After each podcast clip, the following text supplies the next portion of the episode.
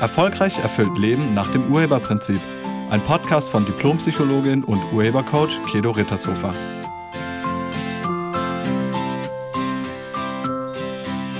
Hallo, herzlich willkommen und schön, dass du da bist. In dieser Podcast-Folge geht es um das Thema Eifersucht. Warst du schon mal eifersüchtig? Oder kennst du Menschen, die eifersüchtig sind? Bist du vielleicht mit jemandem zusammen, der oder die eifersüchtig ist? Das kann ziemlich nervig sein, für den Betroffenen selber, aber auch für alle anderen. Weil Eifersucht ist so ein Gefühlscocktail. Das sind unfassbar viele Gefühle, die da zusammenkommen. Und ähm, in dieser Podcast-Folge geht es darum, was ist es eigentlich? Also was ist Eifersucht und wie wird man das wieder los? Mir hat mal jemand gesagt, Eifersucht ist eine Leidenschaft, die mit Eifer sucht, was Leiden schafft. Und da ist was dran. Okay, aber zunächst dazu, was ist eigentlich Eifersucht? Zunächst mal beschreibt das eine ziemlich schmerzhafte Emotion, die innerhalb einer Partnerschaft oder innerhalb der Familie, auch bei Freundschaftsbeziehungen oder auch im Beruf entstehen. Immer dann, wenn man denkt, ein anderer würde mehr Zuneigung oder mehr Anerkennung, mehr Aufmerksamkeit, mehr Liebe oder mehr Respektbezeugung vom Partner oder einer anderen geschätzten Person bekommen als man selber.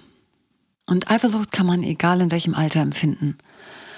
Also Kinder können eifersüchtig auf ihre Geschwister sein. Es gibt ja so ein Alter, wenn, was weiß ich, das Kind ist drei oder vier Jahre alt und jetzt kommt ein Geschwisterkind. Einige reagieren dann eifersüchtig, weil sie der Meinung sind, dass ihnen jetzt Aufmerksamkeit fehlt. Was auch stimmt. Ja, weil jetzt muss Mama ihre Aufmerksamkeit oder Papa seine Aufmerksamkeit zwischen zwei Kindern aufteilen oder zwischen dreien oder zwischen vieren. Und dann kann es schon mal dazu kommen, dass man irgendwie wütend wird oder traurig wird. Eifersucht entsteht, wenn die Erwartung von Zuneigung oder Liebe vermeintlich oder tatsächlich enttäuscht wird, indem die geschätzte Person ihre Aufmerksamkeit, Zuneigung oder Liebe einem anderen zukommen lässt als einem selbst. Man kann zum Beispiel auch auf Kollegen eifersüchtig sein. Oder wie gesagt, auf eine Freundin oder einen Freund. Kinder sind häufig auch auf andere eifersüchtig. Also bei Mädchen ist es öfter mal so, Mädchen suchen ja immer eine gute beste Freundin. Und wenn diese beste Freundin sich dann plötzlich auch noch mit einer anderen Freundin trifft oder mit einem anderen Mädchen trifft, dann kommt es zu Eifersucht. Eifersucht hat seinen Ursprung also nicht nur in dem Verdacht der sexuellen Untreue. Ja, sie entsteht auch, wenn man sich ausgeschlossen fühlt. Also sobald man glaubt, man sei ausgeschlossen, weil der andere plötzlich Heimlichkeiten hat oder seine Aufmerksamkeit auch noch anderem zuführt, dann kann es passieren, dass man eifersüchtig reagiert. Und Eifersucht wird immer als eine Mischung von Gefühlen beschrieben. Wobei das an sich nicht stimmt. Aber okay, also die Betroffenen sagen, dass sie zunächst mal unsicher sind, dass sie Verlustängste haben, dass sie traurig oder wütend sind. Ähm, es kann auch extrem drastische ähm, Handlungen nach sich ziehen, bis hin zu gewalttätigen Handlungen, häufig im Affekt oder eben als Rachehandlungen. Eifersucht bezieht sich auf das Objekt des Anspruchs, also der Partner, Eltern, Freunde, Chefs. Und das Objekt der Eifersucht ist dann eine dritte Person oder auch ein Haustier oder ein Hobby oder auf ein starkes berufliches oder soziales Engagement. Wenn man eifersüchtig ist, sieht man immer die Beziehung gefährdet. Das ist der gemeinsame Nenner. Und letztlich liegt darunter immer Angst. So, und wenn man Angst hat, dann reagiert man unterschiedlich. Einige werden traurig, andere werden wütend. Und Darunter liegt aber die Angst, und zwar die Angst vor Verlust. Und mit der Eifersucht passiert dann genau das. Je eifersüchtiger du bist, desto mehr gefährdest du deine Beziehung. Mit deiner Eifersucht treibst du den anderen von dir weg. Weil du zeigst dich so, wie du eigentlich nicht sein willst. Und außerdem kriegst du irgendwann recht. Also unter der Eifersucht liegt immer die Angst vor Verlust. Und es kann sein, dass du dann ähm, den anderen kontrollierst, du checkst sein Handy, du liest heimlich die E-Mails oder du guckst dir die Chatverläufe an. Ich habe mir sagen lassen, es gibt Programme, wie man einen Chatverlauf exakt eins zu eins kopieren kann ähm, auf ein anderes Handy. Also das heißt, wenn der Partner eine E-Mail bekommt, bekommst du die auch. Oder wenn der andere eine SMS bekommt, bekommst du die auch. Wie krass ist das denn? Also komplette Kontrolle. Handys werden gecheckt, Mailbox wird gecheckt, E-Mails wird gecheckt, Chatverläufe werden gecheckt, alles wird durchsucht, die Aktentasche, die Handtasche, die Kleidung, alles. Andere Leute werden ausgefragt. Richtig, richtig krasse Methoden. Und darunter liegt die Angst vor Verlust. Aber wieso? Ich meine, wieso hast du Angst vor Verlust? Da müsste man mal hingucken, anstatt nur an der Verlustangst zu arbeiten. Das, ich meine, dann wird einem gesagt, ja, du hast Angst vor Verlust. Ja, das hilft dir noch nicht weiter. Die Frage ist, wieso? Wieso hast du Angst vor Verlust? Und jetzt wird's spannend.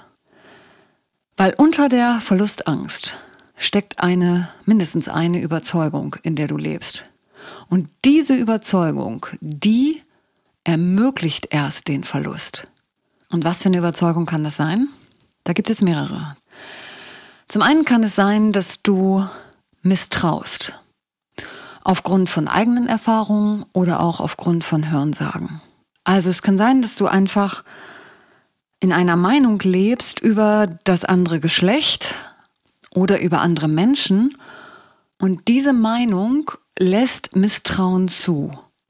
Also sowas wie Menschen sind hinterhältige Lügner. Wenn du das denkst, wenn du davon überzeugt bist, ist logisch, dass du Menschen misstraust.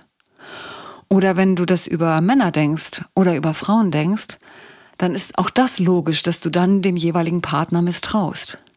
So, vielleicht hast du es auch erlebt.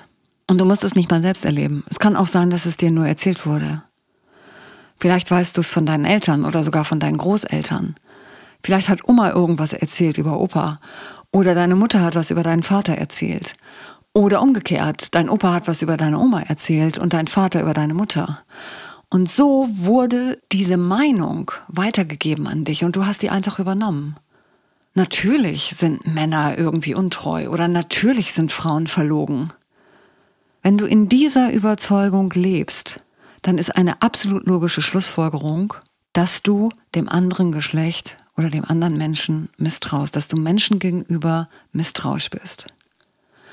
So, die zweite Überzeugung, in der du leben kannst, ist eine Überzeugung über dich selbst.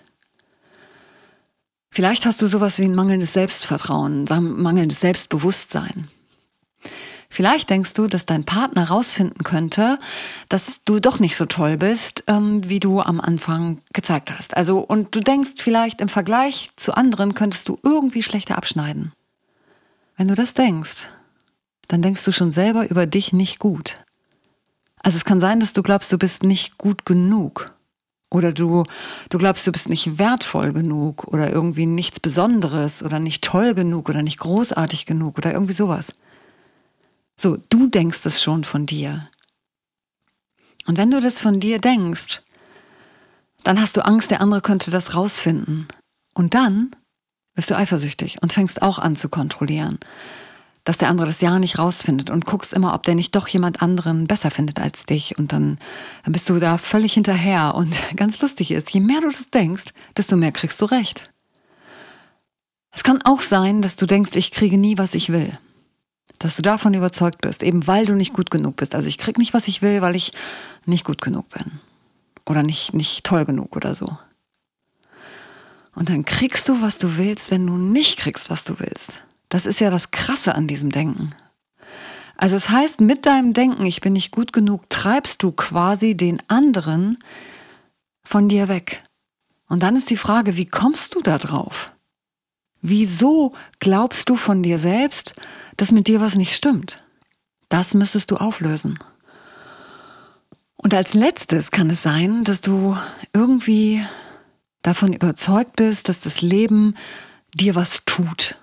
So, also das heißt, du lebst auf dem Opferstandpunkt. Das bedeutet, es könnte passieren. Tja, und auch damit bist du ein Sog für Erfahrungen, die ungünstig sind. Jetzt kannst du dich fragen, wie kommt man da raus? Ne, das wäre ja mal eine gute Frage. Also wie kommt man da raus?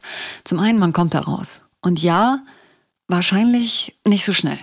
Also du kommst da raus, indem du diese Überzeugung, die ich vorhin genannt habe, einmal Misstrauen, einmal mangelndes Selbstbewusstsein und einmal den Opferstandpunkt, indem du diese Überzeugung wandelst. Also du müsstest dein Misstrauen aufgeben und die Meinung, die du über dich selbst hast, wandeln. Und du müsstest erkennen, dass du der Urheber deines Lebens bist. Nur dann kannst du aufhören, eifersüchtig zu sein. Und da empfehle ich dir den Online-Videokurs von mir, den du auf meiner Seite findest. Wirklich. Weil genau darum geht's. Misstrauen und dysfunktionale Überzeugungen aufzugeben. Wie das geht, lernst du da.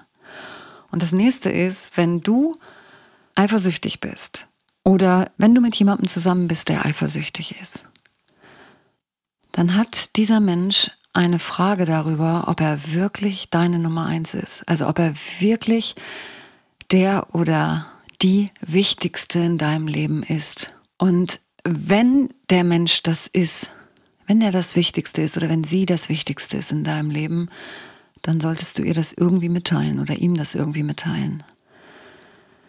Wenn er oder sie das nicht ist, dann wäre es wichtig, dass du die Wahrheit sagst und aufhörst, dem anderen irgendwie was vorzumachen, weil der merkt das schon und wahrscheinlich ist er deshalb oder ist sie deshalb eifersüchtig.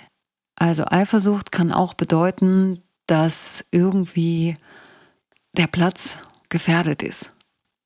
Und für alle Eltern hier, wenn eure Kinder oder wenn das älteste Kind oder das jüngste Kind irgendwie eifersüchtig ist auf, auf das andere Geschwisterchen, dann erklär das. Also sei transparent damit. Mach dem anderen klar, mach deinem Kind klar, dass das ähm, es ganz logisch ist, dass das jüngere Kind jetzt erstmal mehr Aufmerksamkeit braucht und dass du diese Aufmerksamkeit auch ihm selbst gegeben hast, als er oder sie noch so klein war. Also das wäre wichtig, dass du deinem Kind das sagst. Und dann, vielleicht kriegst du das hin, Alleinzeit mit dem jeweiligen Kind zu haben. Also einfach mal mit nur einem Kind was zu machen, dass dieses Kind mal wieder deine hundertprozentige Aufmerksamkeit hat. Was weiß ich, es ist ein Muttertag, also ein Tag nur mit Mama. Ein Kind, Mama. Hundertprozentige Aufmerksamkeit für dieses eine Kind. Und wenn du mehrere Kinder hast, dann mach das im Wechsel, mach mal, geh mit jedem Kind mal allein los.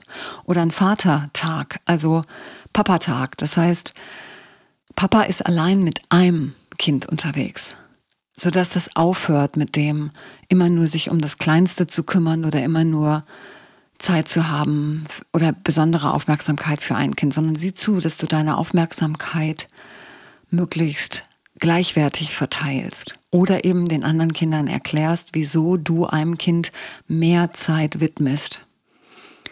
Gut, das war es zum Thema Eifersucht. Wie gesagt, es gibt Möglichkeiten daraus und wenn du dir bewusst bist darüber, dass du dein Leben erschaffst, also wenn du auf dem Urheberstandpunkt lebst, dann wird dir auch klar, dass Eifersucht albern ist, weil damit drückst du dein Misstrauen dir selbst gegenüber aus. Also auf dem Urheberstandpunkt ist Eifersucht nicht mehr möglich. Und nochmal, wenn du wissen willst, wie das geht, dann empfehle ich dir den Online-Videokurs auf meiner Internetseite. Ich danke dir fürs Zuhören. Ich wünsche dir eine wunderschöne Woche voller Liebe, Vertrauen und voller Erfüllung und Erfolg. Lass es dir gut gehen. Tschüss. Sie hörten einen Podcast von und mit Diplompsychologin und Urhebercoach Kedo Rittershofer. Wenn Sie mehr über die Angebote von Kedo erfahren wollen, schauen Sie im Internet unter www.urheber-prinzip.de. Vielen Dank und auf Wiederhören.